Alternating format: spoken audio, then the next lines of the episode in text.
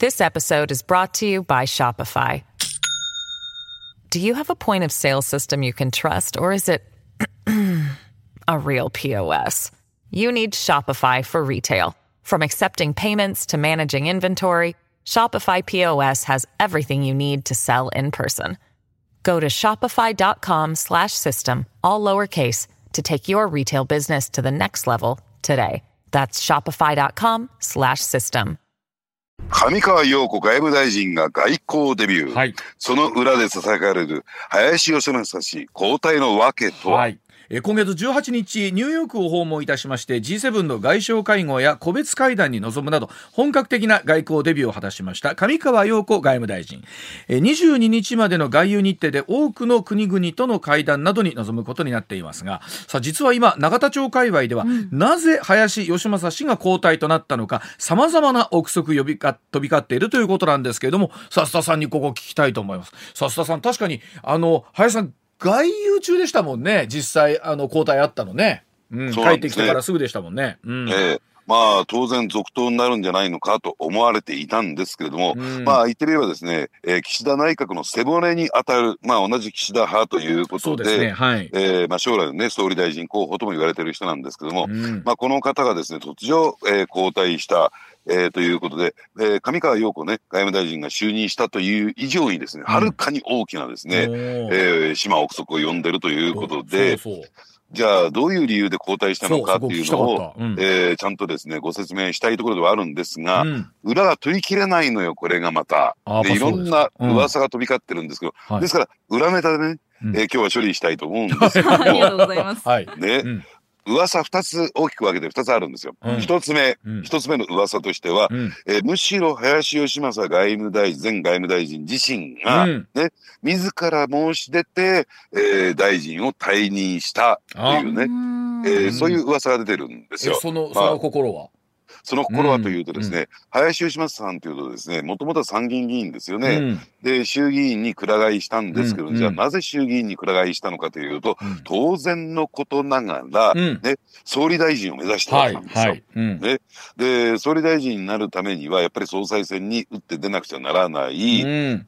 まあ、ということなんですけども、まあ、でこれはあくまでも噂ですよ。まあ、うん。岸田内閣もそろそろですね、先が見えてきたのかな、先行き長くないなと。ねはあ、うん。そうなってくると当然俺の出番になってきたな。うん。来年秋の総裁選には出ることもあり得るな。その準備をそろそろ始めたいというようなですね。うん。つまり来年の総裁選、そしてですね、岸田内閣が追い先短いということを見極めた、うん。えー林芳正氏がですね、うん。自ら進んで退任を申し出た。これが噂丸一ですね。あ小川さんは一。はい、うん。はい。うん。で、噂丸二というのがあるんですけども、うん。それ何かというとですね、うん。まあ、親中派として知られる林芳正外務大臣に対して、うん。アメリカサイドが、うん。どうも彼は親中派だからなということで、暗に交代を要求してきたというですね。あ。ら。まあ、うん。あの、ということをそれを受けてですね、うん。まあ、上川陽子さんと交代させた。うん。で、一方の上川さんというとですね、うん。実はあまり知られてないというか、あまり報道ベース出てないんですが、うん。アメリカ、特に民主党、今の、うん。えーね、バイデン政権ですね、はい。うん。民主党に対して非常にこう太いパイプを持っている人なんですよ。うん。うんねで、この方、ハーバード大学で、えー大学院卒業されましてね、うん。その後にですね、アメリカの上院議員の、これは、えー民主党出身なんですけども、うん。上院議員の政策スタッフに就任してるんですよ。えーうんで、この方というのは、えーアメリカのね、えー政治史上ですね、最長の上院議員の任期を務められた方で、うん。えー前、元オバマ大統領のですね、うん。えーまあ、側近ともしてもしても知られた人なんですね。うん。で、その方と太いパイプを持ってるということで、うん。アメリカね、えーサイド、そして特に民主党サイドにはですね、うん。知識も多くてですね、うん。あのーまあ、この方だったらということで、対米配慮ということで上川大臣がついた。はというところを考えていくとですね、やっうんぱりその噂丸にというのも、ああながち。間ええあの間違ってないなと思うんですけどね。この間月曜日高橋先生はね高橋由さんはまあうん。実はその林さんはそんなにもう何、えーもう人気もなくなってきたので、えーそれこそ岸田さんは切っても、えー大した勢力にならないんじゃないかっていうことで見切ったっていうような話もなさってましたけどそのあたりというのはなんかうあるんですか？うん、だからそれが、要するにアメリカからね、うん。えー一種のメッセージが来たというところとリンクしてくるんであすけども。ーのかも、しれないあーそういうこともあるんだただその一方でね、うん林さんが地盤としているという選挙区域としているのがはい山口県ですよ。はい山口ですはいで、林さんにとって、えー最大、これまで最大のライバルというと、安倍晋三元首相なんですよ。うん。そして、えーこれね、まあ、山口県下ではそういうような、あるいは林さんはそう認識してるらしいんですが、うん。家の価格価格としては、うん。安倍家よりも林家の上、考考えてでも安倍家もまあ、えーねそれこそお父様含めてですけども歴代そうそうたる人たちを輩出しておられますけどもね、はい。で、明治維新の立役者の、だって、これ末裔ですからね、うん。林芳正さんっていうのは、うん。まあこれあくまでも林さんがそう思い込んでるだけですよ。ね。そうするとね、安倍さんが7年7ヶ月やった。ねうん。これは悔しくて悔しくてしょうがないのよ。俺だってと。うん。で、林さんは過去ね、参議院議員でありながらう、ん。総裁選に出馬もしたこともある。ね。そうか。うんで、まあ、言ってみればですね、とは言っても、そんなにね、長く待ってるられるような、うん。えーじゃあ10年後、20年後なんて展望できるような人ではありませんから、うん。まあ、そういった意味で言うとですね、まあ、そろそろ俺の出番がやってきたかなと、うん。本人がそう考えたとしても、うん。全くおかしくないということまあ、なんですそれはね。ね国会議員になる人ってどうですか？やっぱりどこかでやっぱり総理総裁を目指してっていうところは当然終わりでしょうからそのタイミングみたいなのはあるでしょうし、となってくるとどうですか？来年9月の総 This episode is brought to you by Shopify. Do you have a point of sale system you can trust, or is it a real POS? You need Shopify for retail. From accepting payments to managing inventory, Shopify POS has everything you need to sell in person. Go to shopify.com slash system, all lowercase, to take your retail business to the next level today. That's shopify.com system. 裁選に林さんは、えーこれ出馬されるという方向なんでしょうかねこれで見ると。ただね、うん。やっぱりそこで岸岸田さんが出てくるような展開だと、うん。やっぱり林さんは、まあうん同じ派閥ですし、そうですよね。なかなか出られないんだろうと思うんですが、うんうんうん。だからね、岸田さんが途中でこけることにワンチャンかけたんですよ、ここは。はあでそんなにやっぱり今の支持率とか見てるとやっぱり岸田さん長くないという読みは永田町ではあるんですか、やっぱりあります。どこでも持つんだと。ね。うんうんもう選挙もね、できなく、だからこの秋の臨時国会で解散に打って出られるかどうかというのも一つの試金石、はあね、えーになってくるんだろうと思うんですよ。うんで、実は自民党というのは、うん要するに、えーいくら大手新聞や大手テレビ局が束になっても構わないぐらいのうん詳細な世論調査ってやるんですよ。はいはいはい。とんでもない日数と時間と金をかけてね、うん詳細に情勢調査ってやるんですよ。うん実を言うと、なぜ今年の6月に解散が打てなかったというのは、うんこの自民党が独自に実施した情勢調査で、うんかなり厳しい結果が出てきたというのも定説になってるんですよ。はいはい。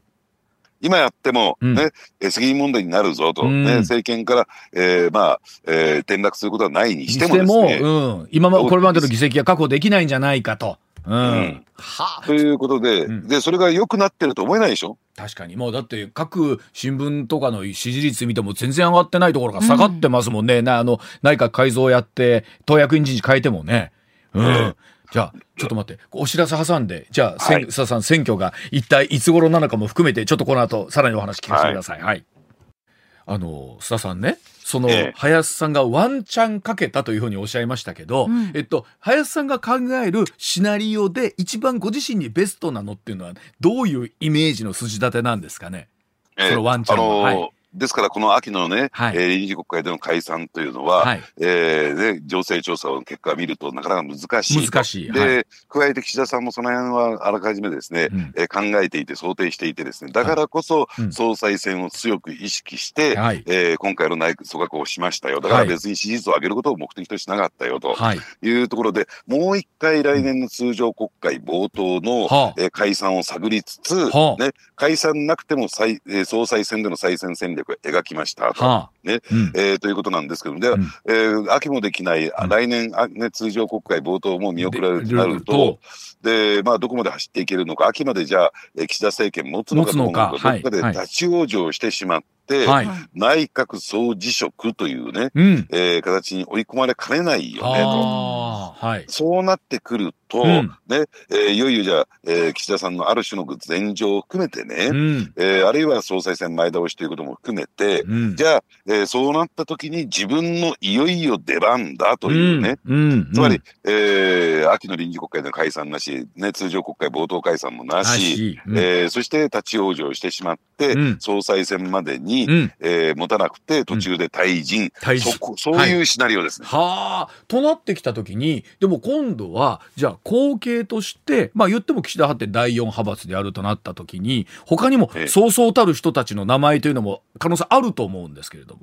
えーうん。でそうなってくるとやっぱりね、うん。ここで登場するのは我らが小物会の大物の茂木幹事長。今週もお出になりますか、うん。出ます。毎週出ます。毎はいもう今週はないかなと思ったんですけど、こ今週もお出になるんですか？はい嬉。しいですね。はい。でえ一番鼻息の荒いのはこの茂木幹事長ですが、はい。えーそこで要するに岸田さんの前場狙いと、はいやっぱり、えー麻生さんのね麻生派の全面バックアップというところを受けて、はい。ただこれ持ってきてですね、うん。茂木派のこれも噂ねこれも噂、はい。茂木派の中も揉めてるんですよ。ああ、ねうんうん。えーどうもね、うんえー小渕優子さんと茂木さんが今まで水面下で足の引っ張り合いだったんだが、うんですが、うん公然とね、水、水の水面出てきて、で、どちゃ喧嘩にどうも発展しそうな、はえー気配が濃厚な、これもね、まあ、だから今日のね、はいまあ今日のというか、いつも裏ネタってそうなんだけど、噂だと思って聞いてくださいね。はいはいはいうんうんまた須田慎一郎が噂話でいやいや言ってるなはいというぐらいのレベルで聞いていただきたいんですが、あ。うん。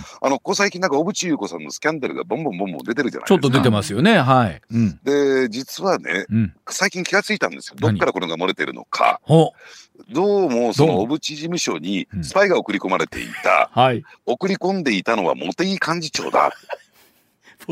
噂ですけどね。噂噂。はい。いやいやそんなことそんなことする？いやいやだってさ同じ派閥でしょ？まあ、えうん。だからそういうふうに正解ってドロドロドロドロなんですよ。ドロなんですか？ドロドロ。ドロドロですか？あええ。あでもそそうだったらいつもですけどもう割れたらいいじゃないですかそう。でうん。も割れると影響力が小さくな強くなるから、うんええ。でもそれともと各派閥ねなんかあの安倍派もほら100人切ったんですよね。そうなんですね。うん、99になってで、ええそれこそ、えー、五人衆と言われるところがいてあそこもなんか分裂含みだ、えー茂木派も分裂含みだとなってくるとあの小派閥乱立みたいな感じになってきてあの麻生派ぐらいじゃないですかこう一枚岩になってくるのがみたいな感じになりますもんね。うんええでも麻生さんも来年になれば世代交代になりますから。これちょっとあれですねいいすあのもう群雄割拠みたいな感じになってきそうますね。そうそうそう。うん戦国時代。あのこれは取材する側とするとあのなかなかもって面白いんでしょうけど本当に我々の生活目線で見ると大丈夫なのかって思っちゃうんですけどね。そしてあのね、うんあの放送する側にとってみるっていうとこれ仕切らなきゃならない上水さんが一番ヒヤヒヤどこまで須田慎一郎はそドキドキしながらうろたえてドキました。ういドキしながらやドキドキしながらですけど、はい、今週この程度で済んでよかったなと今ちょっと一瞬思ってます。えー、って来週もっとすごいですよ来週はわかりました。えー、来週も須田さん引き続きよろしくお願いいたします。はいお願いしますはいそして山崎京香アナウンサーでした。はいこの後浜村淳さんでお楽しみいただきましょう。この後も NBS ラジオどうぞよろしくお願いいたします。